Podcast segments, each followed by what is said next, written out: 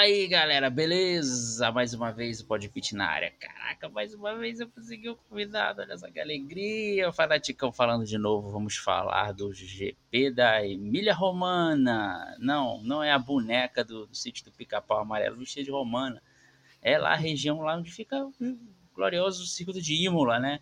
Quer dizer, para alguns não é tão glorioso assim, porque tem a lembrança lá do nosso eterno tricampeão Ayrton Senna, morreu lá, né? Mas é um GP, é um circuito legal. E como sempre, vocês sabem, tem um convidado super especial para salvar a edição, porque dependendo dos meus comentários, realmente não vai dar certo. E temos aqui o glorioso Lucas Naipe, Naipe, Naipe, falei certo, né, Naipe? É, Lucas Knipe. É, Lucas quase acertei. Olha que eu treinei antes, é lamentável. É, prazer ter você aqui. Você tem um canal no YouTube, né? Você é youtuber. Acho que é o primeiro. Não, não, não veio o Fred. Eu ia falar que você era o primeiro youtuber, mas veio o Fred do Clube da Fórmula 1 aqui. Então, você é o segundo youtuber que vem aqui, olha só. Que honra tê-lo aqui. E já de cara pergunto para você: você gostou do GP da Emília Romana? Eu agradeço muito o convite, sempre muito legal falar de Fórmula 1. É, o circuito de Imola nunca foi conhecido por gerar as melhores corridas, né? Desde que houve a modificação da Tamborelo por causa da morte do Ayrton Senna, né? Deixou de ser uma curva de pé embaixo, virou uma chicane, né? Ficou mais curto, tem menos oportunidades de ultrapassagem. Até fizeram uma mudança que eu achei que ia ficar até bem melhor, né? Achei interessante que da Rivadza, né, que é a penúltima curva até a, a curva Tamborelo, é quase um quilômetro e meio de pé embaixo, mas ainda é difícil de ultrapassar, não é o circuito que gera os melhores espetáculos, mas tem histórias interessantes para se contar, né? O, a Red Bull voltando a andar muito bem, é, o Leclerc acabando dando a sua primeira pipocada na temporada, entende? Tem histórias interessantes também. O, o Hamilton, que teve talvez sua pior corrida na Mercedes, ali ficou observando a traseira da AlphaTauri por tanto tempo. Acho que até tem algumas ideias para melhorar a Mercedes agora, de tanto ver o carro do Gasly de perto, não sei. Mas assim, é uma corrida que eu achei ok. Não achei a corrida horrível, como muita gente achou, mas eu entendo que não foi nem de perto das melhores corridas dos últimos anos. É, para mim, eu não estava esperando muita coisa mesmo, então também não me decepcionei tanto, não, né? A corrida era estreita, né? Tinha previsão de, de chover, não choveu, só choveu sexta-feira, né? Mas também na sexta no, no qualifying deu 500, 500 bandeiras vermelhas, então acho que foi melhor não chover domingo, senão ia ter 500 bandeiras vermelhas no domingo. É, choveu entre a corrida da Fórmula 2 e a Fórmula 1. Começou até de pneu intermediário, mas foi muito pouco tempo. Mas vamos falar logo do, do vencedor do final de semana, né? Max Verstappen. Max Verstappen ganhou a corrida sprint, ganhou a corrida normal, pegou o maior número de pontos possível, né, cara? Deu, podemos dizer que foi um final de semana dos sonhos para Max Verstappen, né? Primeiro de 2022, né? É, e com direito a grande chelém, né? Que ele não só fez a pole, como também fez a volta mais rápida e liderou todas as voltas da corrida, né? Foi um fim de semana espetacular dele, né? Até achei que vendo como o Pérez andou bem na sprint race, que ele poderia acompanhar de perto o Max Verstappen. Estava muito rápido no sábado, mas o fato é que o Verstappen dominou de uma maneira assim assustadora, né? Colocar 16 segundos no companheiro de equipe, que é um bom companheiro de equipe, mostra muito da qualidade do talento dele, né? A Red Bull que precisa resolver os problemas de falta de confiabilidade, né? Acabou abandonando duas corridas em que o Verstappen chegaria pelo menos em segundo lugar, então assim, ele sofreu duros golpes, mas é um piloto que mostra se abalar muito pouco com isso e mostrou aí uma, mais uma corrida brilhante, né? Porque dominou do início ao fim, não deu chance para ninguém. E o Leclerc, assim, não pode cometer esses erros, né? Senão o Verstappen é um cara que vai aproveitar. E ele é um cara que não se dá por vencido tão cedo. É, e ficou a impressão de que se não fossem os problemas lá do, do Red Bull Trains, né, tava bem mais equilibrado esse campeonato aí, né? E... Estava, sem dúvida. O, a Red Bull tem um carro bom, ela tem, tem um carro veloz, né? É o mais rápido de reta, nas curvas a Ferrari é melhor, mas essa falta de confiabilidade custou duas corridas do Verstappen e uma do Pérez, né? Doída na última volta abandonada daquela maneira no Bahrein, né? Mas o fato é que são, foram três abandonos nesse início de temporada. Então, assim, eles parecem ter resolvido em parte esses problemas, mas a gente só vai saber vendo isso com o decorrer da temporada. Vai ficar o grande mistério, né? Porque o torcedor da Red Bull tem que ficar em oração em toda a corrida até ter certeza que, que não deu certo. Em Imola o pessoal ficou orando lá e conseguiu. Agora vamos ver no, em Miami lá se preocupa ali, né? Que agora a questão fica, a gente achou que a Ferrari estava com um carro muito superior. Ela tem mesmo um carro muito superior ou você acha que é, a Red Bull tá, tá pau a pau ali com, com a Ferrari no questão de desempenho? Ou ainda é cedo para falar também? Eu acho que é cedo, né? Porque a Ferrari mostrou ter o carro mais sólido nesses fins de semana todos, né? Sempre muito forte, sempre tá brigando pelas poles, né? O Pérez, quando conseguiu roubar uma pole do Leclerc lá no, em Jeddah, foi por 25 milésimos, né? E o Verstappen teve que fazer uma corrida absolutamente impecável para conseguir subir, superar o Charles Leclerc eu acho que as atualizações que a Red Bull trouxe que ajudaram muito, né? Eles tiraram 10 quilos né, do carro, né? Agora a gente vê que tá tendo o carro aí que tá quase sem tinta para poupar peso, tá tendo ali a Alpine usando, parece que tá usando papelão na lateral de tão fino que tá o carro e se cada quilo que você tira, o carro fica mais ágil, economiza mais pneu, gasta menos combustível. Então a Red Bull conseguiu um passo importante nas atualizações em Imola e reduziu uma vantagem que foi assustadora para a Ferrari na Austrália. Né? A Ferrari estava com um desempenho muito superior na Austrália e isso não foi visto. Em Imola até inverteu um pouco o jogo. A Red Bull foi mais forte nesse fim de semana. Eu acho que é uma temporada que vai alternar muito as forças, as equipes vão trazer atualizações, um regulamento novo, as, os carros devem evoluir rapidamente, alguns carros vão achar caminhos interessantes durante a temporada. É meio estranho pensar que a McLaren foi um dos piores carros na primeira corrida e já conseguiu o pódio agora na quarta corrida, né? Acho que quem poderia imaginar que o Norris ia chegar em terceiro logo agora? Bizarro também, né? Isso. Mas eu, eu, eu vejo até a Ferrari, talvez em alguns tipos de pneus, assim, eu não pesquisei, claro, porque eu sou um apresentador despreparado, mas alguns tipos de pneus parece que a, o carro da Ferrari não, não desenvolve tão bem, né? Pelo menos temperatura, assim, deu para ver que pô, o Max Verstappen no início da corrida já estava bem longe, sabe? Não tinha. Acho que nem se o Charlin botasse o nitro ali do motor adulterado, chegava, né, cara? É, tava bem difícil mesmo, né? E esse fim de semana a Red Bull cuidou melhor dos pneus e que foi o contraste em relação à Austrália, né? Que eles estavam desgastando rápido, ao ponto até que, em certo momento lá na Austrália, o Pérez foi atacado pelas Mercedes. Agora o, o jogo virou, mas acho que também varia de pista para pista, né? Imola é uma pista com muitas subidas e descidas, muitas curvas mais de baixa, não tem uma curva muito de alta na, no circuito de Imola. Então, é um circuito de muitas é, freadas, é, é, acelerações. Então, acho que nesse tipo de pista, acho que a Ferrari teve um problema maior com os, com os pneus.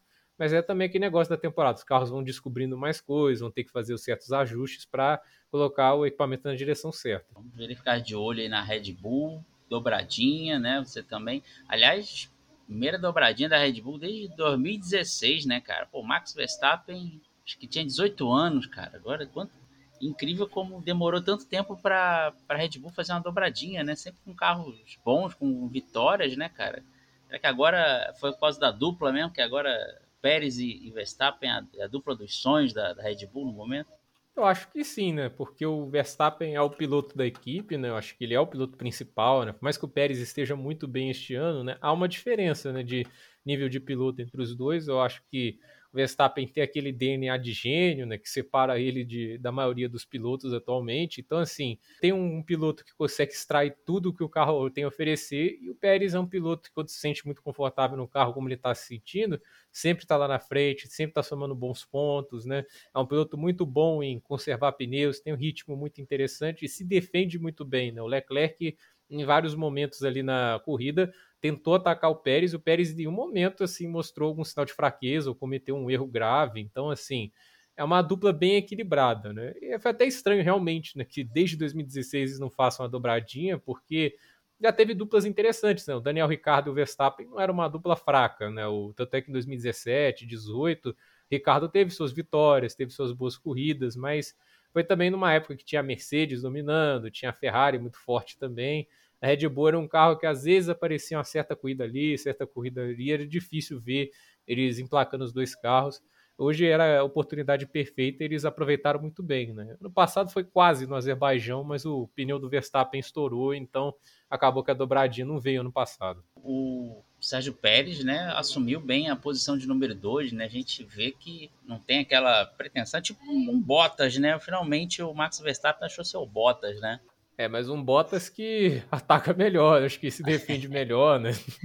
que assim, eu me lembro quando o Bottas no Grande Prêmio da Rússia no passado, né, foi colocado um pouco mais atrás para tentar frear a recuperação do Verstappen, deixou a porta aberta de um jeito ali que não dava muito para respeitar, né? E o Bottas assim, ele já veio um pouco, um pouco passivo ali na hora de ultrapassar, até que eh, ele não conseguia às vezes fazer grandes corridas de recuperação, mas o Pérez é um piloto que é um cara de equipe, né? A gente vê que várias vezes ele tá lá no rádio, pergunta muita situação do Max, né? Um cara que tá comprometido bastante com a equipe Red Bull e quando tiver a oportunidade dele, acho que ele vai tentar uma vitória, mas ele é ciente que ele é o segundo piloto, né? E sabe que é difícil bater de frente com o Max Verstappen e tá fazendo um excelente trabalho aí de segundo piloto, tá somando os pontos. A Red Bull tá de volta no Mundial de Construtores, né?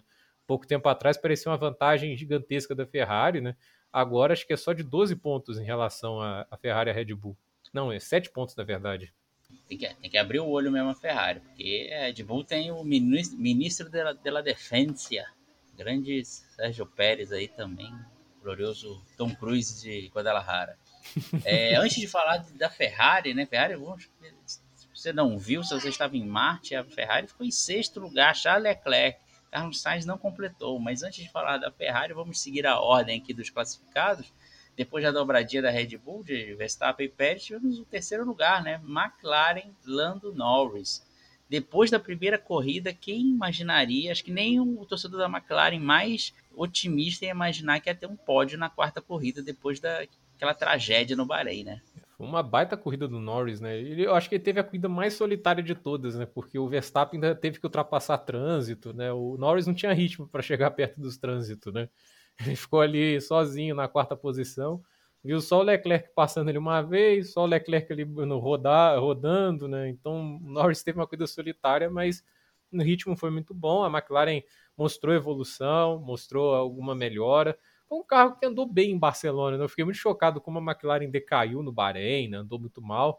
Dizem que estava tendo problemas com os freios, mas assim, na Arábia Saudita eles já mostraram alguns sinais de vida e na Austrália já foram muito bem. E agora vem concretizando aí um carro que vem evoluindo, vem crescendo. É um carro que até está bem em questão de peso, né? Ele, a McLaren e a Alfa Romeo acho que são os carros mais leves da, Fórmula 1 no momento, né? Primeira vez que eu vejo na história a Fórmula 1 dificuldade dos carros em alcançar o peso mínimo, né? Antes, assim, os caras eram, faziam isso com tanta facilidade que eles escolhiam onde o peso ia ficar, né? O lastro. Agora, no jogo meio que inverteu.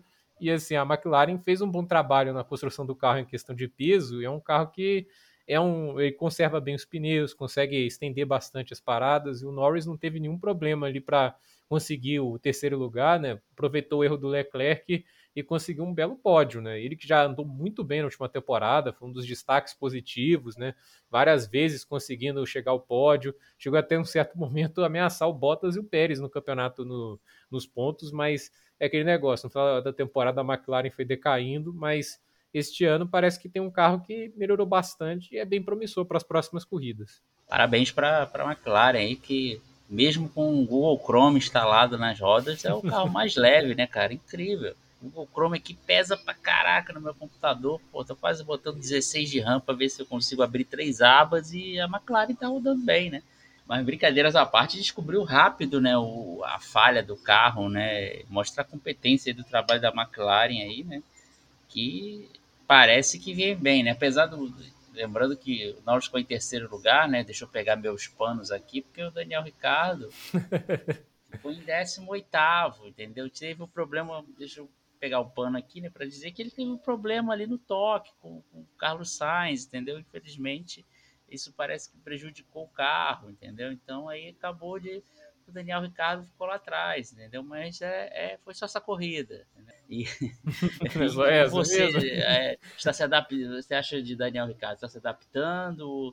Acho que já deu tempo, né? A adaptação, né? Que Quer dizer, a gente lembra, né, que tem que esperar adaptar. Foi o Alonso ano passado, demorou para se adaptar, mas começou a pegar o ritmo. O Daniel Ricardo, assim, foi meio estranho no né, ano passado dele, que tinha corrida que ele tava lá na frente, até ganhou, né, o Grande Prêmio da Itália, mas tinha corrida que ele tava, ficava lá atrás. Em Mônaco chegou até levar a volta do Norris, né? Esse ano ele tava até indo bem, né? ele foi bem na Austrália, tava próximo do Norris, mas Aí ele acabou exagerando na, na entrada de curva, pegou a zebra e acabou pegando o coitado do Sainz, né, que mais uma vez parou na brita e ele caiu lá para trás. Imola é difícil de ultrapassar, né? Não, é um circuito fácil para ultrapassar, mas 18 eu achei é, pouco até mesmo assim para né, aconteceu com o carro da McLaren tava, um carro mais competitivo nesse fim de semana. Eu esperava um pouquinho mais do Ricardo recuperando, até porque teve safety car, ele estava junto do pelotão e, e, assim, ele ficou atrás do Latifi e do Mick Schumacher, que a gente sabe que não andaram nem um pouco bem né, também nesse fim de semana. É, mas foi o problema do carro e a zebra atrapalhou ali na hora do toque.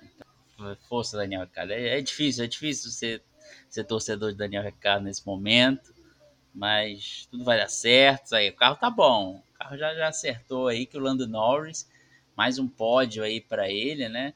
Vamos ver como é que vai ser a evolução da McLaren. Aliás, você espera que a McLaren chegue para brigar aí nesse terceiro de construtores com a Mercedes? Do jeito que tá as coisas, acredito que sim. Acho até que Alfa Romeo, do jeito que tá andando bem, pode ser também uma, uma, equipe que possa ameaçar, embora a distância ainda seja um pouco grande, né? Até porque o George Russell vem fazendo um trabalho muito bom somando os pontos até agora. É, em falar em George Russell, ele é o próximo, né? Vamos falar agora do quarto lugar, George Russell. Grande corrida dele, né, na Mercedes aí, porque se você comparar, mais uma vez comparando com seu companheiro de equipe, né? Nesse caso, Lewis Hamilton ficou em 13 terceiro. Lewis Hamilton, olha só, é, como a gente falou, o Lucas falou no início aqui, é o pior, a pior corrida de Lewis Hamilton pela Mercedes, né, cara? Tudo deu errado, não está conseguindo render com o carro. 13 terceiro, levou volta do Max Verstappen, né? Um momento que se, eu, se alguém falasse ano passado que isso ia acontecer, a pessoa ia ser taxada de maluca, entendeu? Mas tá aí, vamos falar, vamos começar por partes, né? Como diria Jack Stripador. Vamos falar de George Russell. George Russell, grande talento em domar carros ruins, né, cara? Já, já tava penando na Williams, achou que a série dos humilhados ia ser exaltados, né? Mas teve que domar outro carro ruim e tá indo bem, né? Tá indo muito bem até, né? O carro da Mercedes, é assim, eles ousaram naquele, naquele sistema de pouca é, parte lateral, né? Os side pods ali são muito pequenos comparados aos outros carros. Eu não sei se isso é a razão do carro estar tá quicando igual um golfinho nas retas, que também é assustador isso, mas né, assim, é um carro que tem muitos problemas, mas ele tem até sua certa velocidade, senão o Russell não teria chegado entre os cinco primeiros em todas as corridas até agora. Inclusive é o único que fez isso, né? E a chave para somar pontos assim, né, para conseguir bem no campeonato é ser regular, conseguir somar cada os pontos a cada corrida. E o Russell não foi mal esse ano, né? Ele foi bem no Bahrein, né? Não teve lá aquela estreia incrível, mas ficou em quarto. Em Jeddah foi muito bem. Na Austrália também teve um ótimo ritmo e mais uma vez foi muito bem, teve frieza para segurar o Valtteri Bottas no final da corrida, assim. Eu acho que o Russell faz uma estreia muito boa até agora na Mercedes, visto o carro que tem em mãos, vem somando pontos muito importantes, né? Até agora é o quarto lugar no campeonato, está até à frente do Sainz, né? Então, quem imaginaria assim, o Russell é, logo na estreia dele na Mercedes com esse carro, tá à frente de uma das Ferraris no campeonato. Tão superior ao, ao, ao Hamilton, né? E você falou do lance do Bottas no final, né? O Bottas estava babando ali de Alfa Romeo ali. E o George Russell conseguiu segurar muito bem ali, né? Tomando o carro ruim. Aliás, você falou também um negócio sobre o, as quicadas lá, né? Do, do carro parecendo um golfinho. O George Russell falou até, inclusive, que acabou o GP de Imola com muitas dores nas costas. Acho que isso, que isso também pode estar atrapalhando é, a pilotagem, né? George Russell ainda está aguentando legal, né? O Hamilton talvez né, já mais, mais velho também, a dor nas costas ele já tá pode estar tá incomodando mais do que George Russell, que é mais novo, né? É, é, e assim, né, é uma situação nova na Fórmula 1, a gente não tinha visto isso antes, né, todo mundo ficou meio estranhado, né, quando a gente viu pela primeira vez os carros quicando nas retas logo lá na pré-temporada, e assim, a Mercedes sofre com isso de um, um, jeito muito estranho, né, que a gente vê a Ferrari quicando, mas é só nas retas, quando o carro começa a baixar a velocidade, ele faz as curvas certinho. Né? A Mercedes sofre com isso nas curvas. E é, eles não tinham visto isso num túnel de vento, que você só pode simular um carro num túnel de vento acho que a 200 km por hora. Além disso, você não consegue prever. E é a partir de 250, mas para cima que isso acontece. E a Mercedes está fazendo de tudo. Dizem que tentaram até furar o assoalho para ver se o ar passava. E se ele conseguir colocar o carro mais alto, diz que ele está com 4 centímetros do chão, que torna o carro da Mercedes o mais alto da Fórmula 1 e perde desempenho com isso, né? Mesmo com tudo isso, o carro ainda quica um absurdo e faz mal a saúde dos pilotos, muito mal a saúde dos pilotos até agora. Acho que o Hamilton realmente está se sentindo muito desconfortável, que é muito diferente pilotar dessa maneira do que como pilotava no passado, né? São carros bem distintos na maneira de pilotar e tendo esse efeito a mais que muitos outros pilotos não estão tendo, complica bastante a situação. Mas o Russell tem lidado muito melhor nessas circunstâncias que o Lewis Hamilton. Verdade. E, pô, na quarta corrida o George Russell está reclamando disso. São 23 na temporada. Corre o risco de, se a Mercedes não reparar isso aí logo, algum dos dois ficar de fora, entendeu? Tipo, porra, tá doendo muito as costas. Vai correr duas horas com as costas doendo, pulando lá, que nem parecendo o pula-pula da estrela. Não dá, né, é. né, cara? Quem sorre com isso é Nico Huckenberg. Talvez surja a oportunidade do pódio dele. É. É o nosso piloto Ele tá sempre lá, né? É. Ele é o, a Ana Furtado da Fórmula 1, tá sempre Sim. esperando alguém falhar, né? Fiz até o meme, né? Pessoas sempre dispostas a, a, substituir, né? Tá ela, tá o, o aquele que é, foi técnico do Fluminense, o Marcão, né? Tá sempre lá. Aí o, embaixo o Huckenberg. Sempre estão tão apostas para substituir alguém. É. Mas agora, depois de falar do George Russell, né? Grande domador de carro ruim, Vamos falar de Lewis Hamilton, né, cara? É, é triste, olha, para mim, te sacaneio, faço meme com o Hamilton, né, cara? Mas é triste você ver um cara do tamanho dele sofrendo, brigando com o carro ali, terminando em 13 terceiro, né, cara? O que você acha causou a corrida dele ali para ele ficar tão atrás do, do George Russell em Imola? Eu fiquei muito chocado. Eu também fico triste, né? Tipo assim, as pessoas que me seguem lá no Twitter sabem que eu tava torcendo pro Verstappen ano passado, né? Nada muito contra o Hamilton, não. Eu só queria que mudasse um pouco ali o, um pouco os rumos da Fórmula 1, né? Eu também queria que o recorde do Schumacher continuasse, né? De pelo menos ali empatado de sete títulos, né? Mas assim, é muito triste ver pilotos que a gente está acostumado assim a tanto fazer espetáculos, né? Tanto fazer grandes corridas. Foi o próprio caso do Vettel tempo atrás e tá nessa situação triste, né? Eu lembro do Vettel em 2020 naquela Ferrari, né? Andando muito lá para trás, né? Brigando lá com, na, nas últimas posições eu ficava muito triste por causa disso, né? Que eu gostava bastante do Sebastian Vettel, né? E ver atletas tão impactantes nessa situação é realmente muito triste. Eu, eu quero que o Hamilton se recupere, né? Eu acho que né, o esporte, ele é um cara que ajuda bastante o esporte, né? A gente aprende a valorizar mais esses grandes pilotos, né? Às vezes depois que eles aposentam, né? às vezes que eles não correm mais, né? Muitos brasileiros eu tenho certeza que não gostavam do Michael Schumacher, né? Mas quando ele foi embora, a gente talvez sentindo saudade de alguns dos espetáculos que ele dava, né? Depois a gente vê o quão brilhante o cara é, o quanto que o cara fazia na pista era especial, né? E o Hamilton vem tendo muitas dificuldades esse ano, ele realmente está muito difícil adaptar esse carro, né? Ele teve essa situação na Arábia Saudita de ficar fora no Q1, que acho que é uma situação que eu nunca imaginei que ia acontecer de novo, né? E aconteceu. E agora sim, a diferença, eu acho que o Russell foi melhor na corrida sprint, né? Eu acho que ele conseguiu ganhar as posições e a largada ele aproveitou também essas oportunidades, né? Que ele pulou bem na largada, foi para sexto, né? E ele acabou conseguindo fazer uma ultrapassagem na corrida, né? E conseguiu passar o Magnussen, né? E o Hamilton ficou muito preso atrás do Gasly, também que o Gasly abria a asa também, estava atrás ali do Albon, né? Então assim, o Gasly decorou a traseira da Williams e o Hamilton da AlphaTauri, né? Que ficou naquela dificuldade, né? A Williams é muito rápida de reta, não é um carro rápido nos outros sentidos e assim, com os dois com DRS aberto ficou praticamente impossível de passar. E ele acabou preso na 14, na 14 posição, acabou virando o 13 terceiro porque o Ocon foi punido com 5 segundos e aí ele subiu uma posição.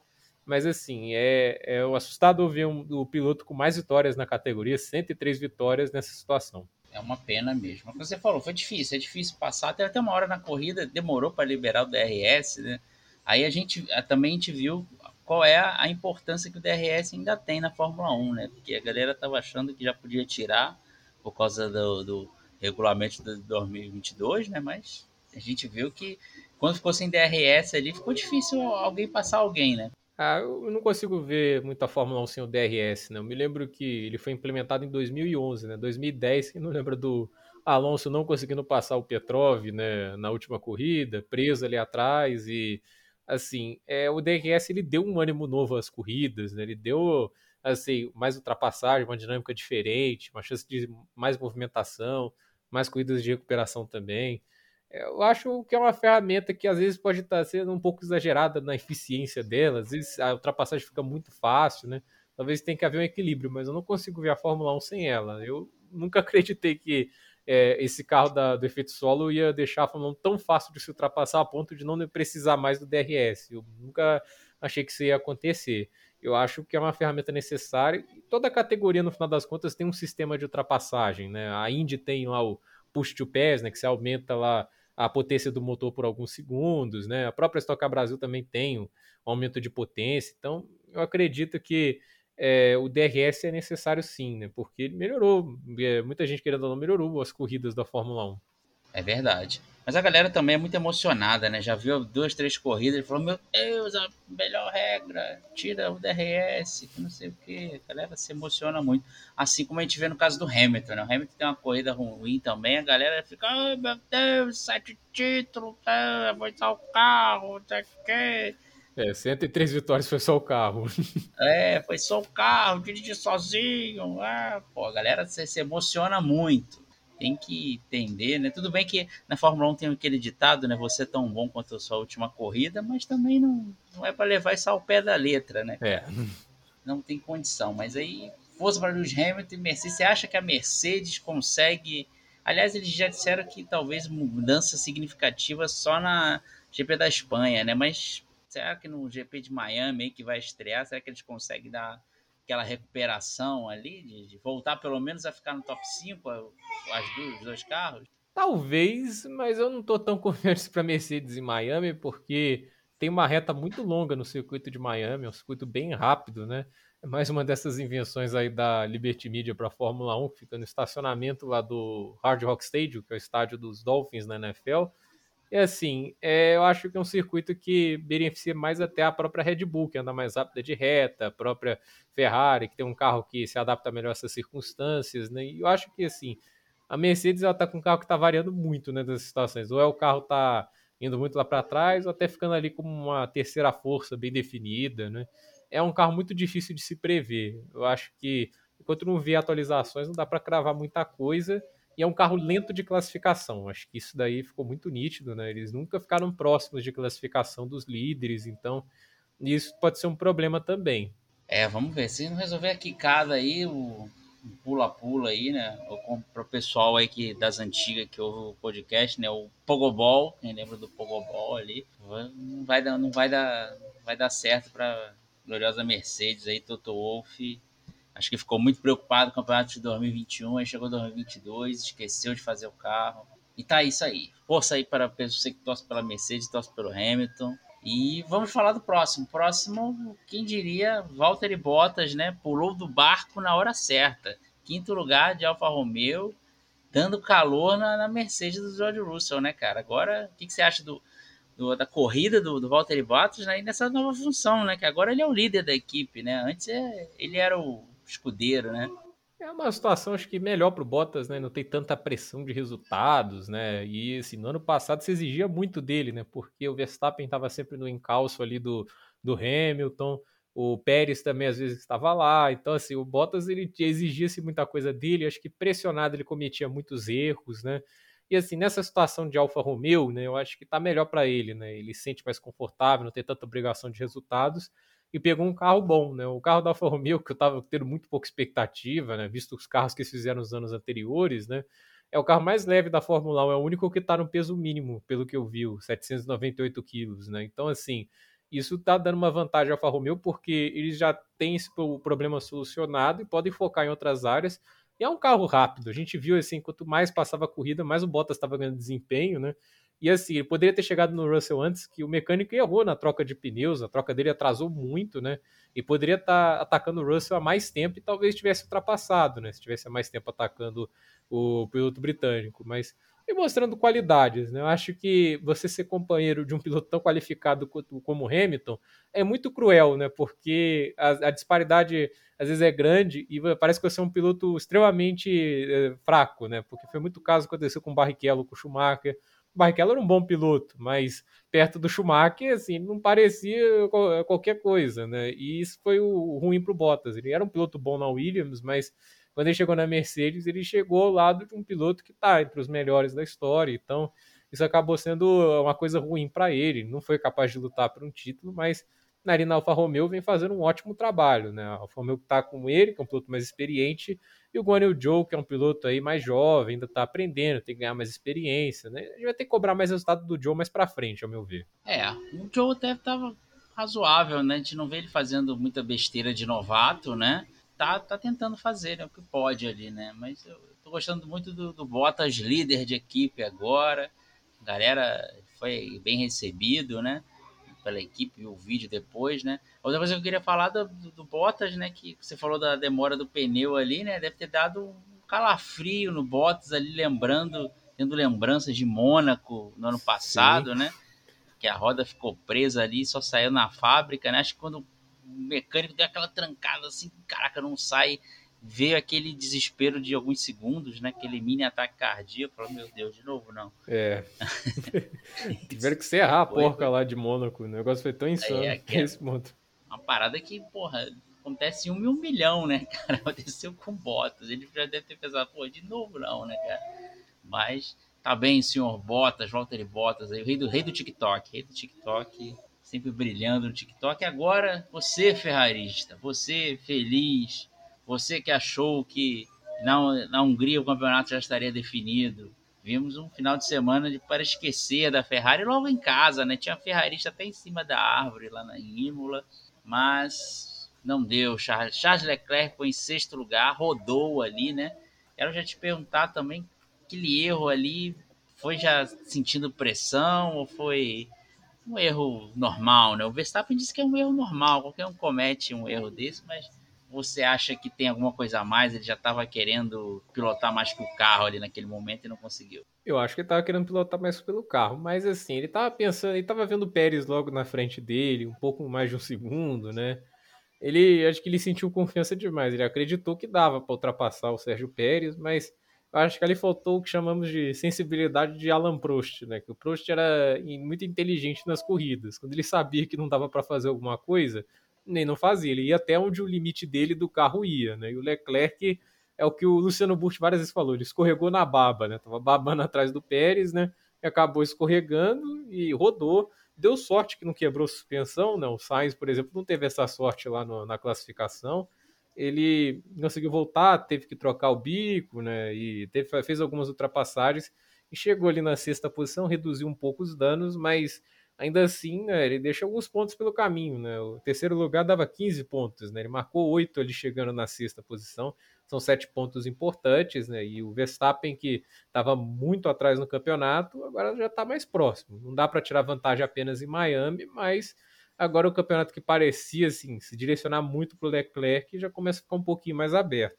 Ele abriu uma brecha que o holandês aproveitou e o próprio Hamilton viu que no ano passado não dá para dar brecha para o Verstappen porque ele aproveita minimizar danos era o, é o principal ali no né? Charles Leclerc terceiro, né? Embora a vantagem esteja 27 pontos, né? Não tem sprint lá em Miami, né? Se acontecer outra tragédia, o Leclerc abandonar e o Verstappen ganhar, ele ainda vai ficar na frente, né? Mas aí o campeonato vai embolar de vez, né?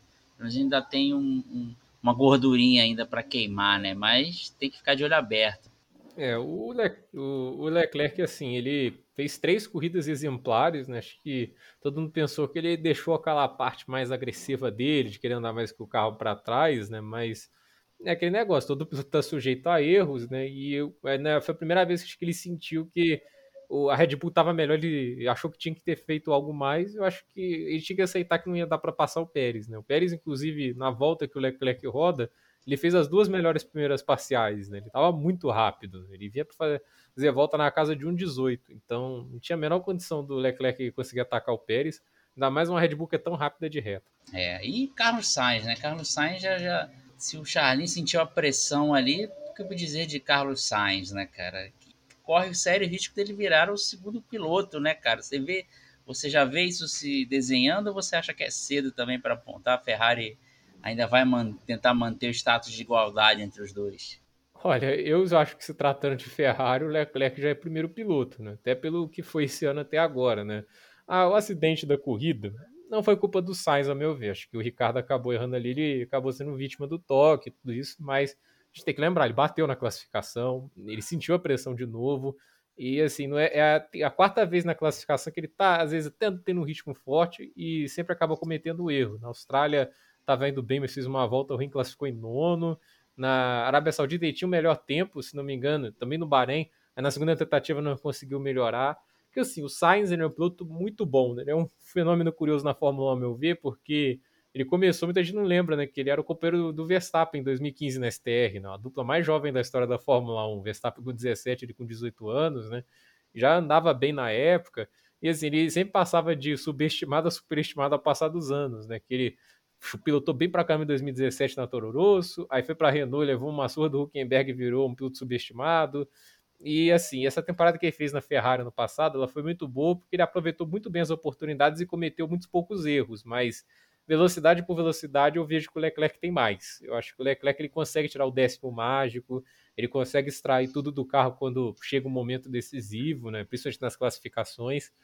E o Sainz, assim, com esses erros, acaba né, abrindo brecha para o Leclerc disparar no campeonato e a Ferrari acaba dando preferência.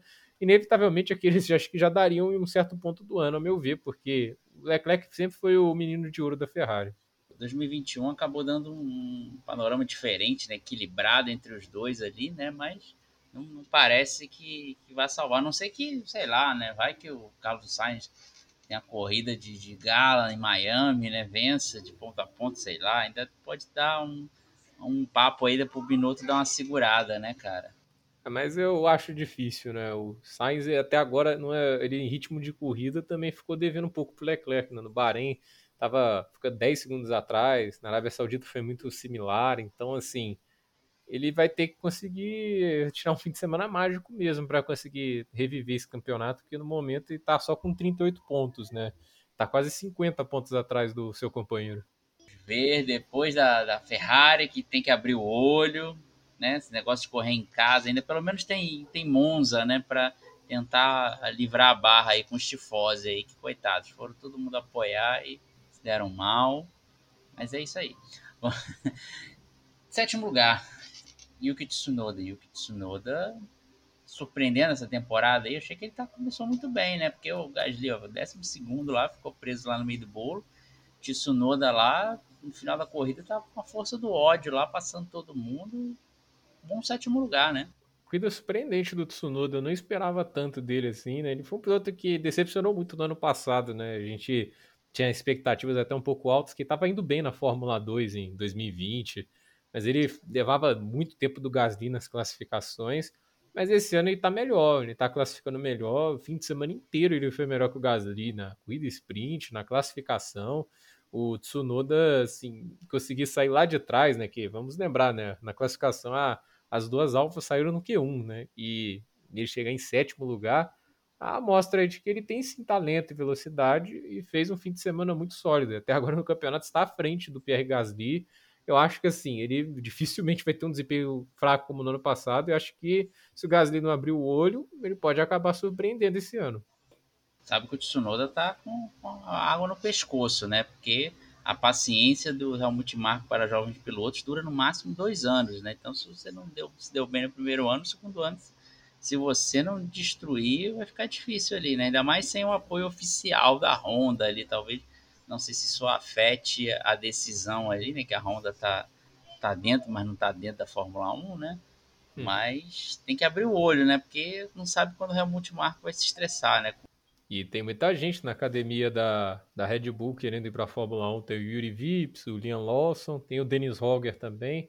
Não sei se esse vai esse ano, né? Eu acho que eu tava esperando até que o Roger fizesse algo tipo do Piastri, né? Pelo que ele fez na Fórmula 3, né?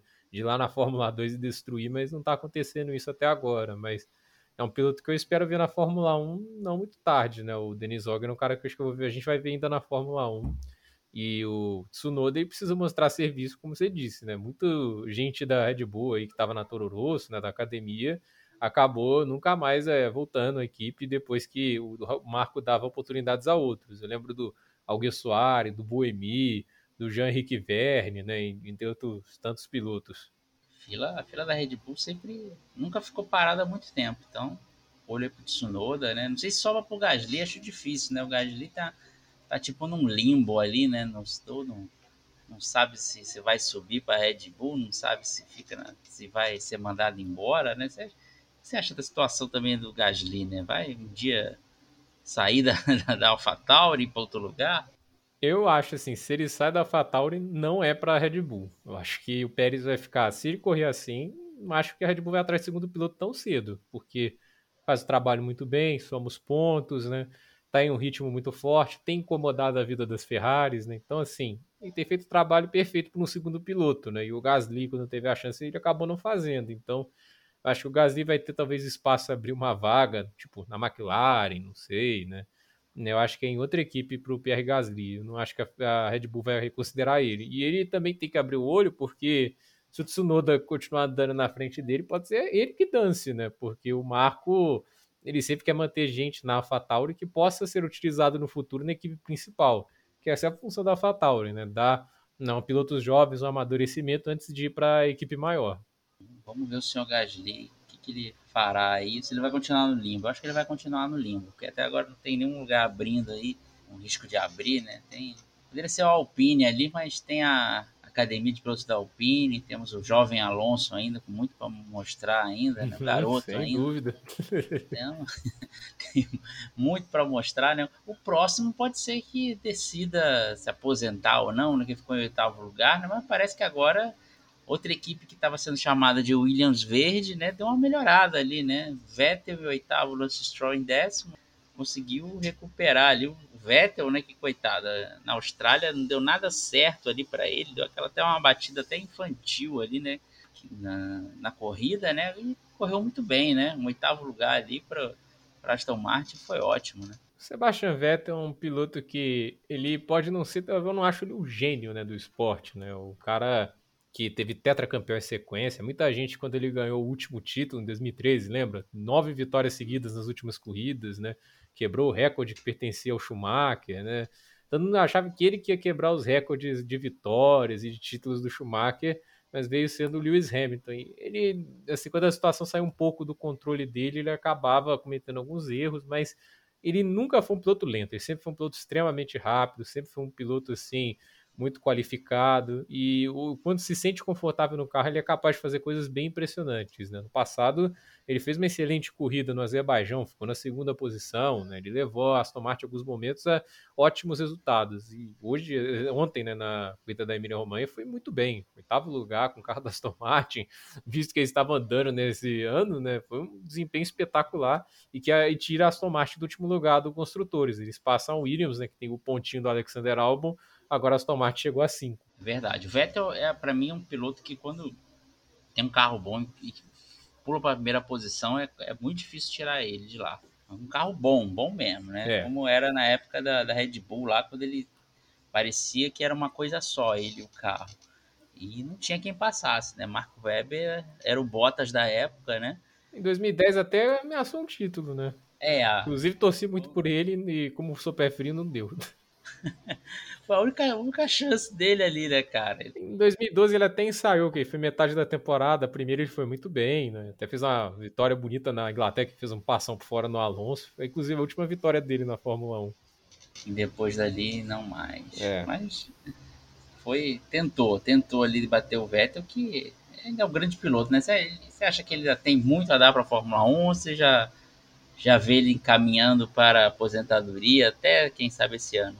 Eu vejo caminhando para aposentadoria porque se a Aston Martin não melhorar esse carro, né, eu não vejo ele indo para uma equipe mais forte. Né? Eu não consigo acreditar que a McLaren, né, que a, alguma equipe como a Alpine, talvez, com a pretensão talvez de ser a equipe mais forte, com mais investimento, vá atrás dele. Eu acredito que o Sebastian Vettel tem uma tendência sim a ficar mais próximo da aposentadoria, mas depende muito do que a Aston Martin vai entregar. Eles devem evoluir o carro passado da temporada é ver o quanto o carro vai melhorar. Se o carro vai continuar lá atrás, né? Se o carro vai né, ir mais para frente, mais para o meio da confusão.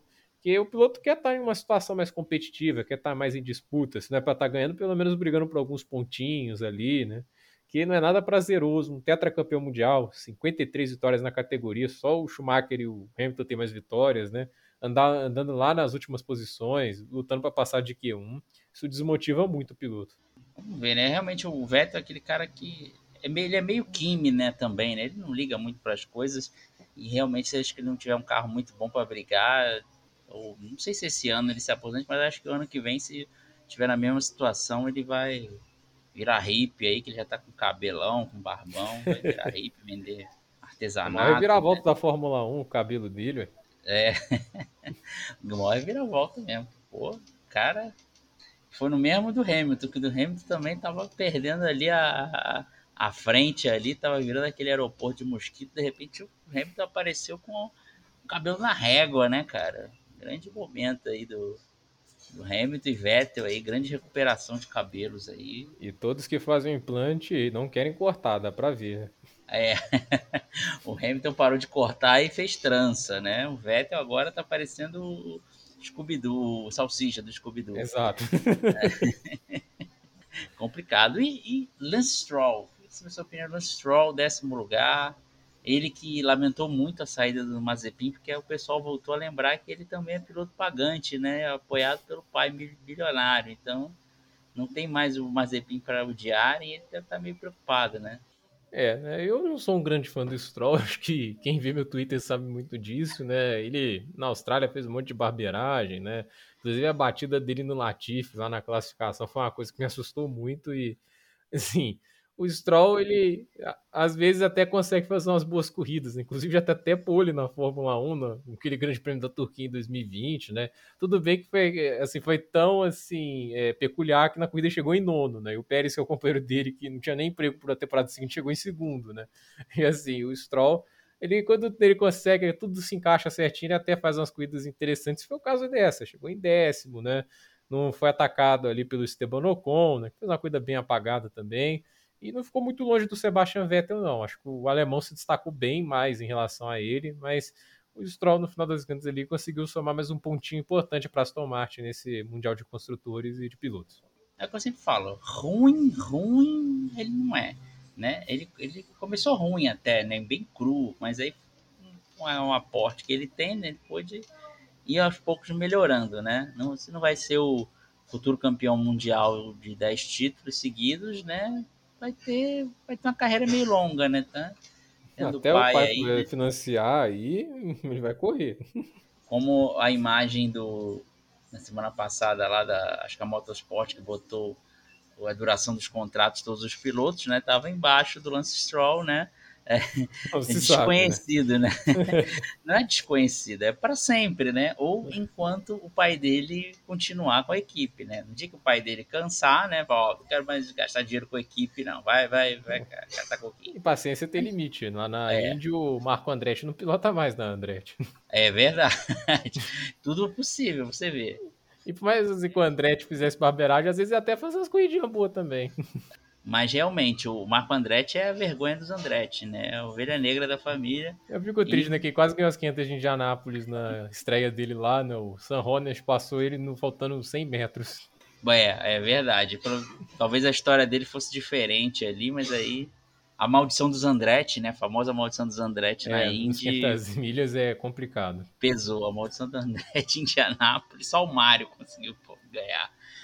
Mas, é, se até o o Michael Andretti não aguentou mais bancar o filho, né? Pode acontecer do Lawrence Stroll cansar de bancar o filho também, né? Mas vamos aguardar as cenas do próximo capítulo.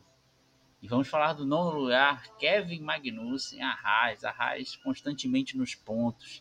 Quem diria depois do ano passado, né? Haas constantemente nos pontos e com Kevin Magnussen, né? Que parece que não, não saiu da Fórmula 1, ficou um ano fora, né?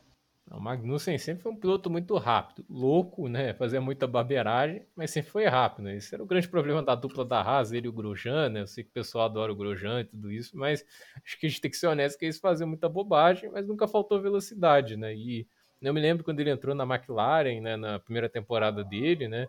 Ele classificava muito bem, às vezes até à frente do Button é um piloto talentoso e parece agora estar tá um pouco mais maduro, né? Mas o carro da Haas, assim, ele é bem melhor que o do ano passado, acho que não precisa nem né, perder tempo explicando isso. O carro da Haas ano passado era uma coisa muito horrorosa, assim, era asqueroso o carro da Haas, tão ruim que era. Mas, assim, esse carro desse ano é mais competitivo, consegue se classificar muito bem. O Magnus, inclusive, classificou em quarto, né? Fez uma grande volta, né? E assim, ele consegue somar os pontos, né? O carro na corrida foi só caindo para trás, o desempenho não estava muito bom, inclusive no final da corrida o Stroll estava tirando o tempo do Magnussen. Então, assim, o ritmo de corrida da Haas tem que melhorar, eles têm que dar uns passos à frente nisso, né? E ter aquele desempenho na classificação das corridas também. Mas é um carro que permite a Haas brigar mais à frente, somar mais pontos, né? Problema da Haas é que é o Magnussen pilotando muito bem e o Mick Schumacher errando muito, né? mas errando muito mesmo. Né? Eu acho que ter o Mazepin como companheiro ajuda no sentido de que você nunca vai ser pressionado, mas agora que tem um piloto rápido, um piloto que é, consegue ali, extrair mais resultados, né? o lado dele está sentindo bastante a pressão. E assim, até mesmo quando eu estava indo bem na Arábia Saudita, cometeu aquela batida na classificação, na Austrália também cometeu muitos erros e agora na Emília Romanha ali rodou na primeira volta e não conseguiu se recuperar. Verdade, preocupante a situação do Chumaquito, né? Que eu acho que ele ficou tanto tempo acostumado com o Mazepin, vem um cara para dar um desafio de verdade dele, agora ele não sabe como é que reage, né? Tá, tá complicado ali, tá ficando feio. A pessoa já tá chamando ele de novo Ralf Schumacher, acho que eu, eu acho até ofensivo isso. Que o Ralf Schumacher não era um piloto ruim, não, né? Que, que a questão do, do Schumacher, né? Que todo mundo compara o Michael, né? Que era um ET, né? Aí é difícil de comparar o, Ralf Schumacher era um bom piloto, ele ganhou corrida, muita gente não sabe disso. É, o Ralf Schumacher entra no caso do Rubinho, né? Quando compara com, é. com, com, ele é mínimo, né? Pensa assim, pô, lamentável. Mas muito bem, Magnussen. A Haas muito bem, né? Parece que vai pontuar regularmente ali um oitavo, com sorte um quinto, um sexto, um sétimo, né? Tá, tá bem, né? Ninguém não esperava isso, né? Mas Mazepin deve estar tá bem pé da vida, né? Porque pagou por esse carro aí, não tá podendo correr, né? Vamos ser sinceros que ele não ia pontuar, né? É, ele não ia pontuar, né? nem o Schumacher, agora a gente sabe que nem o Schumacher ia pontuar, né? Mas ele ia ficar reclamando, né? Não, o Schumacher tá com um carro melhor, né? Ele ia continuar tomando volta do, do, do Mick Schumacher, né? Ia ficar reclamando que o carro tá, do Schumacher tá diferente, né? É. Mas ele pode dar essa desculpa aí, porra, e agora que o carro tá bom, mano, a gente nunca vai saber como é que. Quer dizer, a gente sabe, né? Mas ele pode alegar que a gente nunca vai saber, né? É, o Mazepin, a gente, ele é carta virada, né? Eu acho que ninguém vai tentar de novo apostar no cara, por mais que o pai dele tenha grana, ainda mais nessa situação que, trágica que tá acontecendo lá na Rússia e da Ucrânia. Acho que é, alguns atletas russos, infelizmente, são prejudicados, né? Que não tem nenhuma relação lá com o regime, né? No tênis, você tem o Medvedev e o Rublev, que são tenistas maravilhosos e não podem mais é, jogar regularmente por causa de, desses problemas que está acontecendo por lá, né? O Mazepin é um cara que estava exclusivamente na Fórmula 1 por causa do aporte financeiro, um piloto terrível, né? Ele estava levando sete décimos do Mick, que está aí levando meio segundo, né? Às vezes uns três décimos do Magnussen, entende? Então, é, o, seria é companheiro do Magnussen, aí o negócio seria muito feio, né? Pô, nem, nem quero imaginar. Mas é isso aí, abraço Mazepin aí onde quer que você esteja, né? Porque né, teve até problema de na Itália, pegaram os bens dele lá, do pai também. É isso aí, né? Não, do pai aí, grande parceiro do Putin, né? Aí ele acaba pagando. Mas enfim, vamos passar aqui depois dos dez primeiros. Aqui temos. A gente falou rapidamente de algum, falou de alguns já, né? Mas a gente, por exemplo, não falou do, da, das Williams, né? Temos aqui e a, e a Alpine, né? Temos o álbum décimo primeiro, né? E Latifi em décimo sexto, né? O álbum, mais uma vez, né? Quase conseguiu encantar os pneus de novo, né? Mas não pontuou, né? Faltou o Charlinho abandonar ali, né? O Charlinho voltou, o Alexander Al falou, putz, já era agora, né? Mas foi, foi, quer dizer, quero saber de você da Williams, né? Parece que foi, foi bem, eu, eu, eu não sei dizer o que, que pensar, parece que a Williams está a mesma coisa do, do, dos outros anos, né? E vai pontuar meio que na sorte, né? É um carro assim que é muito rápido de reta. Eu acho que a Williams pode talvez aprontar na Itália, Monza, assim, um circuito de longas retas, entende? Acho que nesse sentido acho que a Williams pode aprontar, que é estranho, né? Que o motor Mercedes não vem sendo um dos mais potentes esse ano e o carro da Williams tem andado muito rápido de reta, tanto é que por isso que o Gasly não estava conseguindo ultrapassar, né? às vezes até sair próximo, mas o álbum tinha uma velocidade final muito alta e ele tem conseguido fazer um bom trabalho, né? Décimo na Austrália, né? Levou aqueles pneus quase até a última volta, né? Agora na classificação, ele não conseguiu dar nenhuma volta que o o freio estourou, deu azar, mas largando de último, chegar ali na 11 posição é outro desempenho muito bom do Alexander Albon. Inclusive, um dos momentos da corrida é ele ultrapassando o Lewis Hamilton, né? Que é um momento assim que a gente tá todo chocado, né? Tudo tá acontecendo com o Hamilton, ainda teve essa, né? Que ele estava com os pneus mais quentes, né? A Williams parou cedo, né? Que foi um dos motivos para o Albon ter ganhado posições, né? Ele pegou a pista em melhores condições, já voltou com o pneu aquecido e passou o Lewis Hamilton na, antes da, de terminar o primeiro setor. Então, assim, o Albon teve uma outra cuida sólida. O Latifi, acho que a gente nunca vai esperar grandes coisas dele, né? Acho que, visto que ele fez lá em Jeddah, né? Tudo que acontece com ele, é um piloto que a gente sabe, é limitado, né? Ele também tá é, do mesmo motivo do Mazepin na Fórmula 1, aporte financeiro, a diferença é que ele é carismático. É, pobre Latifi. O Latifi, como piloto, eu acho um cara muito legal. Só, somente isso. É, aliás, hoje pingou o papo aí de Piastri na Williams, né? Pode ser que ele a Alpine faça o mesmo esquema aí que a Red Bull fez com a Williams, né? O jovem Alonso ainda deve durar muito tempo, né? É, agora fica a questão aí, né? Vai ser no lugar do Latifi. O ideal seria no lugar do Latifi, né? Mas vai saber, né? O Latifi é o, é o cara da grana, né? Não, a gente não sabe o quanto que a Williams ainda está dependente da grana, né? Seria uma injustiça com o álbum, né? Eu sou muito fã do Piastri, né? Acho que talvez um dos maiores talentos que a Fórmula 2 revelou nos últimos anos é o Oscar Piastri, campeão na estreia na Fórmula 3, campeão na estreia na Fórmula 2, né? Empilhando pole sobre pole, né? Assim, é um piloto extraordinário o Oscar Piastri, mas eu não sei assim qual equipe ele vai entrar, né? Talvez abra uma brecha para ele ali, talvez até na Haas, não sei. Mas acho que seria bom para começar, né? Porque ficar esperando até o Alonso aposentar, a gente não sabe quando ele vai fazer isso, né? O Alonso teve azar até agora na temporada, mas ele tá rápido, a gente já viu isso. Ele ainda tá extraindo o desempenho do carro. Então, eu acho que é uma aposta interessante, mas acho que para o Williams só faria sentido no lugar do Latifi. Dizem que eles foram estão agora sob nova gestão, gente com mais dinheiro mas o Latifi ainda está na equipe, então não sei assim se seria o Latifi a ser substituído caso o Piastri vá para a equipe. É uma pena. Albon, Albon e Piastri seria uma dupla bem interessante, né? E para você ver como é que os, os, tempos são, né, hoje, né? Antigamente, acho que se viesse um, um piloto ganhando Fórmula 3, Fórmula 2, né? Antigamente era GP2, né?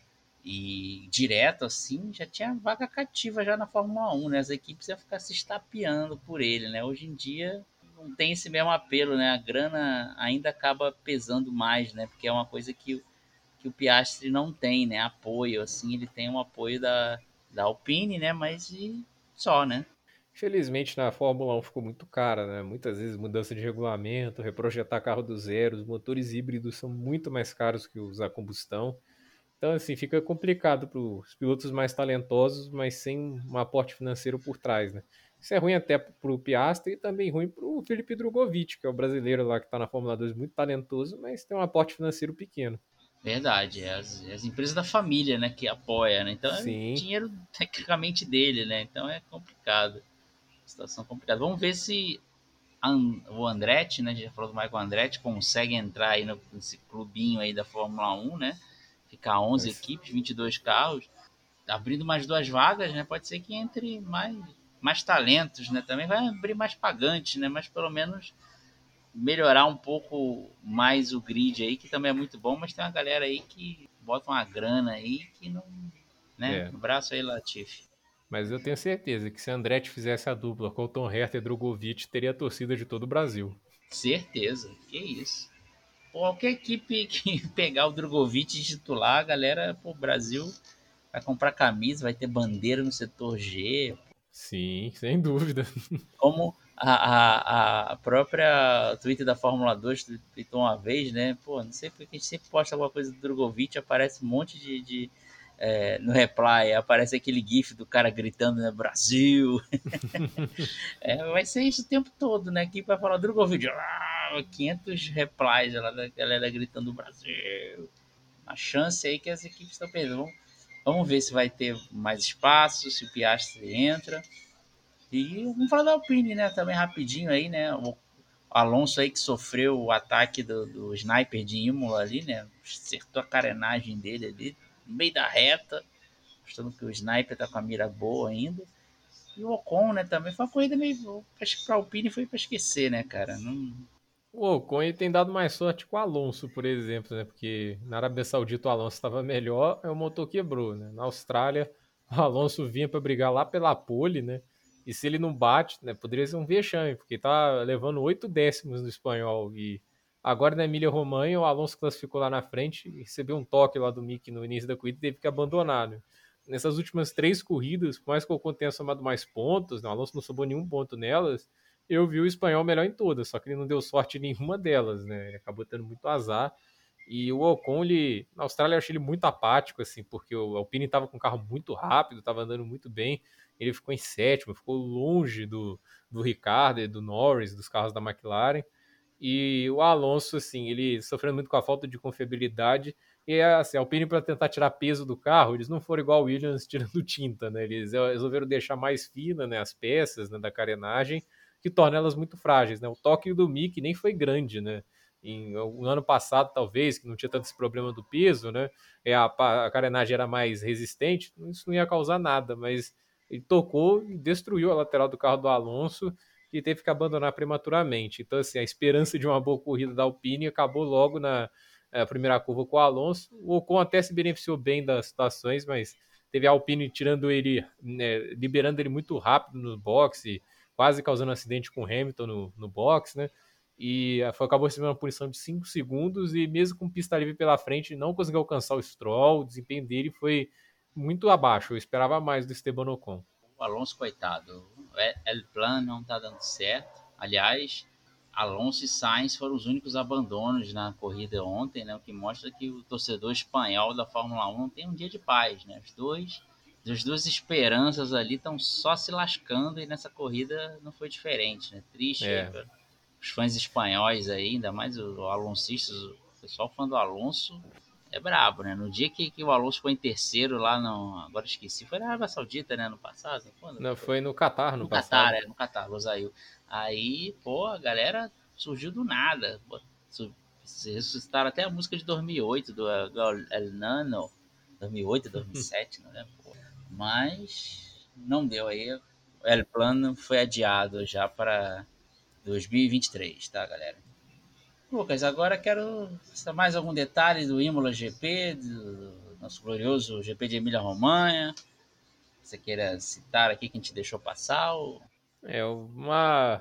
Acho que não tem muita mais coisa para comentar. Acho que é uma corrida que acaba mostrando assim que para ser campeão ele vai ter que ele vai ter que saber aonde ele pode ir ou não. O Leclerc ele acabou cometendo erro e deixou pontos importantes pelo caminho, que dá mais empolgação. E a Red Bull, que parecia estar meio perdida no campeonato, e agora consegue reencontrar o rumo, né? E eu acho que foi uma corrida interessante, né? Teve algumas dinâmicas eh, legais e tudo isso, mas é aquele negócio. Imola não é o circuito mais fácil de ultrapassar. Eu acredito até que eles deviam ter feito um segundo ponto de DRS entre a variante alta e a Rivasa, né? Que tem um trecho ali de uns 700 metros de aceleração plena. Eu acho que ali não que ia gerar mais ultrapassagens, mas ia permitir mais aproximação entre os carros. Aí acho que ia proporcionar mais ultrapassagens, mas a Fórmula 1 ali, a não resolveu só deixar aquele ponto de DRS. É uma pista que talvez não seja tão querida pelos espetáculos que gera, mas ainda acho um traçado muito legal. Eu acho o traçado de Imola bem divertido, é uma das pistas assim mais, mais bem desenhadas. Talvez não para o espetáculo, mas talvez para os pilotos, em questão de prazer de pilotar, né? Mas se eu fosse escolher uma pista na Itália alternativa, eu ainda optaria por Mugello. É, Mugello. A corrida em Mugello foi, foi meio louca, né? Então foi, foi divertida. Foi. Então teve aquele lance bizarro da relargada, né? Pô, quase deu uma merda federal ali, né? Mas ainda bem que deu tudo certo naquela corrida ali, bem, foi, bem, foi bem doida. É uma corrida legal. É, foi, foi legal. O circuito de moto, no Mugello. Ah, moto é, é legal ali, Mugello.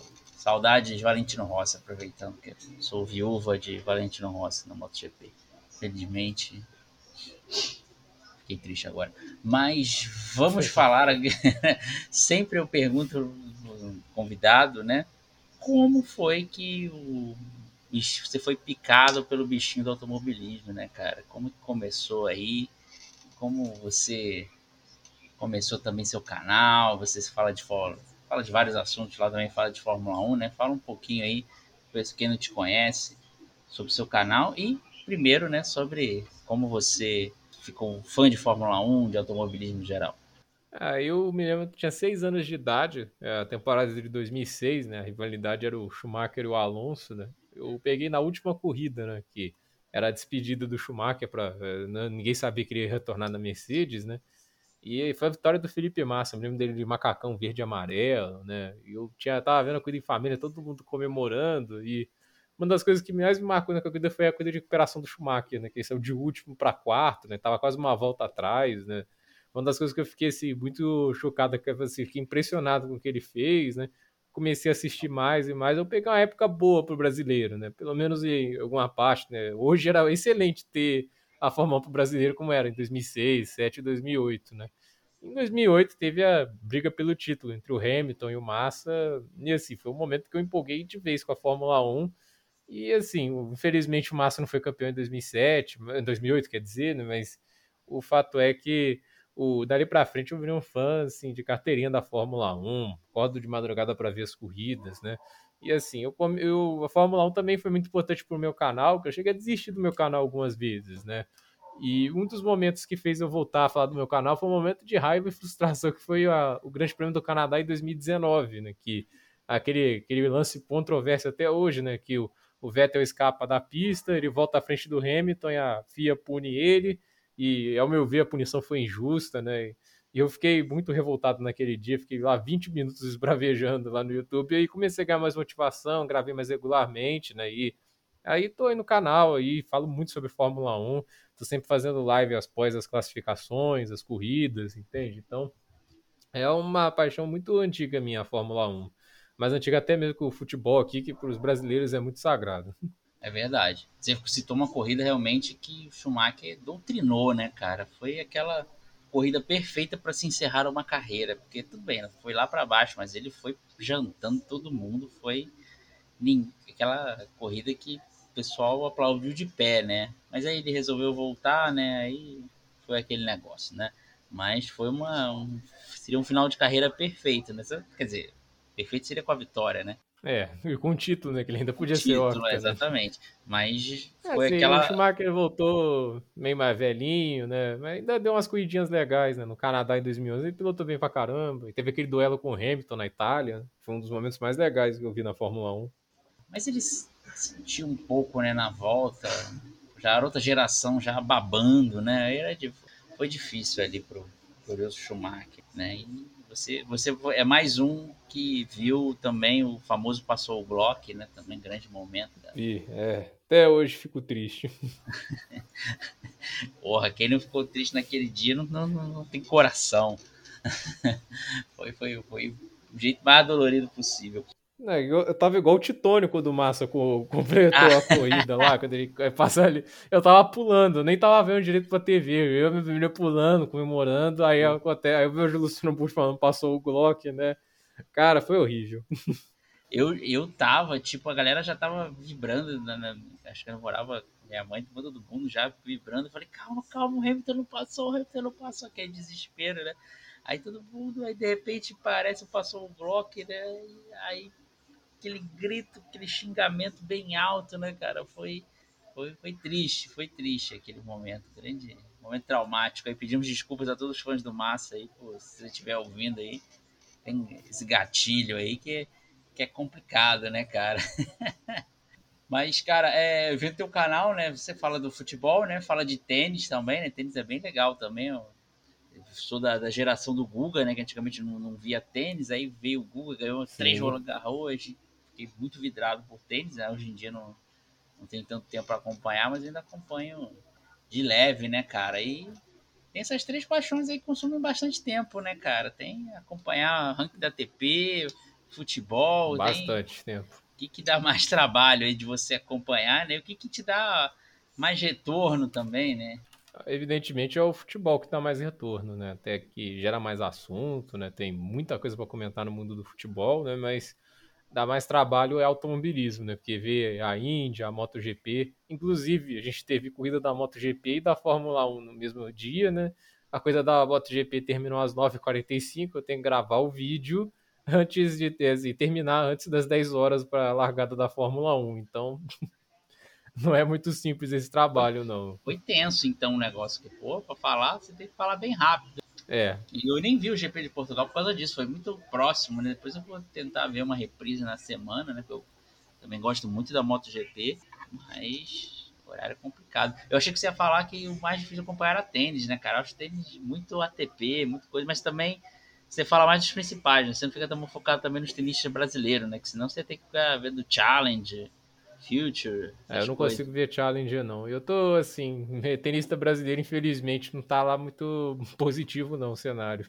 É, é Até porque Thiago, o Thiago Monteiro, né, que é o melhor, né, mas... Sim, acho que ele não tá nem no top 100 no momento, assim. É. Eu, eu comecei a virar fã de tênis é, vendo o Nadal, o Djokovic, o Federer, né, tipo assim, eu fiquei vendo esses caras assim, comecei a assistir ali, eu comecei a apaixonar pelo esporte não por brasileiros, né? É meio raro, mas aconteceu, assim. Você só citou só três gênios, talvez os maiores gênios da história do, do tênis, né, cara? Os caras são. É, tem bravos. os outros, né? Tem o Vavrinka, tem o Cilic, é. tem o Ferrer, né? Que já aposentou, né? Tem um monte de gente. Agora tem esses novos aí que estão chegando, Medvedev, Tsitsipas, Zverev, né? Mais uma, mais uma geração tentando derrotar os caras aí, né? Que Acho que só o e tempo falhando. mesmo. Só o tempo vai derrotar eles. Né? tá difícil. Mas é, outra coisa que eu te perguntar, o que que. Já que você fala de três coisas, acho que o futebol tem mais hater, né? Mas Fórmula 1 fica, fica próximo ali de, de, de quando você comenta alguma coisa de futebol ou de Fórmula 1 vem sempre um rei, ah, que eu não sei o que. É, eu vou futebol. te falar que tem tá tendo menos hater no automobilismo do que até mesmo no tênis, né? Porque quando eu falo do Djokovic, eu falo que o Nadal é melhor alguma coisa, aí os fãs do Djokovic ficam mais irritados, entende, né? Caramba, Acho que é até Fórmula 1. surpresa, hein? é. Então, o ambiente mais saudável está sendo até mesmo da Fórmula 1, né? Então, mas assim, já teve gente ali, né, que às vezes achou que eu critiquei demais o Hamilton, ou talvez o Verstappen acho que menos, eu não peguei uma corrida acho que ainda muito ruim do Verstappen para comentar ainda, mas o pessoal às vezes ali, acho que às vezes eu pego um pouco no pé do Gasly, ele tem um fã clube grande aqui no Brasil, né? Mas assim, tá até que tá tranquilo em relação a, ao automobilismo, em relação a esse negócio de hate, né? Inclusive, é. acho que as discussões maiores nem são no YouTube, são mais no Twitter mesmo. É, seria um bom corte, né? Tipo, fãs da, da, de tênis são mais, tem mais haters do que automobilismo. Aí todo mundo fala, caraca, mentira. Eu odeio mais. Ser, vai ser legal. o pessoal é, é assim mesmo. Cara, é... Não, a gente tem todo o esporte, isso pode garantir. Tem, tem, tem. No Twitter, então, principalmente. E, porra, você vai comentar sobre qualquer, sei lá, sobre cuspe à distância e vai ter alguém reclamando do seu comentário de cuspe à distância, porque você não sabe a, a velocidade do vento ali, então, pô, você pode reclamar disso. É complicado, é complicado o negócio. É... Mas é isso, cara. Te agradecer já, desde já pela participação, já batemos o horário. Isso, prazer geração Z aqui só aguenta uma hora de, de, podcast, passa muito assim, a galera diminui. Mas fique aí, você que ficou aí até esse momento, pô, muito obrigado. Você mora no meu coraçãozinho aqui, pô. E antes de encerrar, também falar para você suas projeções para o GP de Miami, né? Um GP totalmente novo. O que, que você espera que vai acontecer lá nessa pista em, lá em Miami? Mais um GP nos Estados Unidos. Daqui a pouco vai vir mais outro em Las Vegas. É fazem uma Fórmula Indy cover. A diferença é que a Indy corre em bons circuitos mistos, né? polêmica. Porque, sinceramente, polêmica. não tô gostando tanto assim desses circuitos aí que estão fazendo aí na, na Fórmula 1. Inclusive, aquele lá do, da, de Las Vegas parece um porquinho, então. É. é e esse, esse de Miami tem até uma cópia ali do S do Senna na, na primeira curva, só que em vez de ir para esquerda, é para direita. Então, é um circuito que é interessante, assim, ele tem uma reta muito longa, né? Tem dois pontos ali que de aceleração máxima muito longos, né? É, os carros que andam mais rápido de reta vão se destacar bastante nessa pista, ao meu ver. Então, assim, eu acho que pode ser um fim de semana mais duro para Mercedes, né? Tem um, umas partes ali um pouco mais travadas, né? Mas acho que os carros que são mais velozes nesse sentido, em velocidade de reta e até mesmo em questão de tração, vão se dar melhor por isso acredito que Red Bull e Ferrari vão estar fortes e a Red Bull ela pode até ter uma ligeira vantagem pelo tamanho das retas, mas isso aí a gente só vai descobrir lá no mesmo no fim de semana, porque a gente não sabe também como é que tá a questão de asfalto, né? Quem não viu o Grande Prêmio da Turquia naquele ano lá, tudo escorregadio, quase não dava para guiar direito, vai que Miami tá assim também. Vai que alguém do, do se você puxa o futebol americano, vai que alguém do Miami Dolphins organizou ali o asfalto ali. Se for igual o time, vai ser só derrota. Entendeu? Então. É, sem dúvida. é complicado ali, né? A pista vai passar ali em volta do, do estádio do, do, glorioso Miami Dolphins ali. Você que é fã do futebol americano aí, vai. Sim.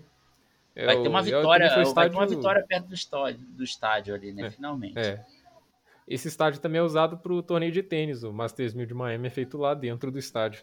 Ah, é? Eu não sabia. Então é. também veio vitória lá, né? Só no Masters uhum. 1000 agora na corrida. bom, bom saber disso. Mas é isso, Lucas. Muito obrigado mais uma vez. Quero que você Eu deixe que aí seu, Prazer seu, participar.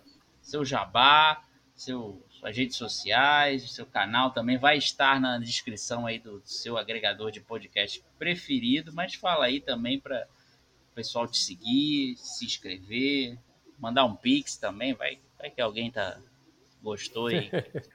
É, eu tô no YouTube, né? Eu não tenho criatividade para criar aqueles nomes super criativos, né? Fazer fã-clube de, de piloto. Então, é meu nome mesmo aí, Lucas Knaip. É só pesquisar. Tô lá no Twitter. Não sou fotogênico, então as fotos são sempre as mesmas, então é mais fácil de me identificar. então, assim, né? É no YouTube, no Twitter. Também tô lá no Instagram, mas quase não uso lá. E eu faço também o, o é, podcast do Chelsea também, né? Eu participo lá do. Falo sobre o Chelsea, Chelsea Fans Brasil, então eu estou lá participando nessas áreas. Comento muito sobre Fórmula 1 lá no YouTube, então acho que fãs de Fórmula 1 acho que podem acabar gostando do meu, meu conteúdo, ou não. Você falou que tem um podcast do Chelsea, né? Então futuramente vai ter o patrão Lewis Hamilton comprando. Será que é verdade isso aí? Lewis Hamilton a Serena Williams vão comprar o, o Chelsea? Eu não quero um torcedor do Arsenal comprando meu time, sinceramente não. O risco é, é, o risco dele acabar com o Chelsea é grande, né, cara? É, plano interno. É, imagina o Casimiro comprando o Flamengo. O que você acha que ele vai fazer? Isso seria legal. ele vai destruir o Flamengo em três meses. Então, realmente, o torcedor do Arsenal comprando, aí, aí, tem coisa, né? Como diria o meme do, do Tropa de Elite, tem parada errada aí, né? Morro, irmão.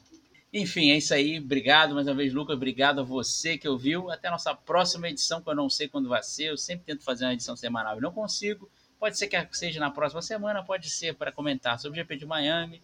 Fica aí um grande mistério. Um abraço a todos. Até a próxima. Valeu. Tchau, tchau.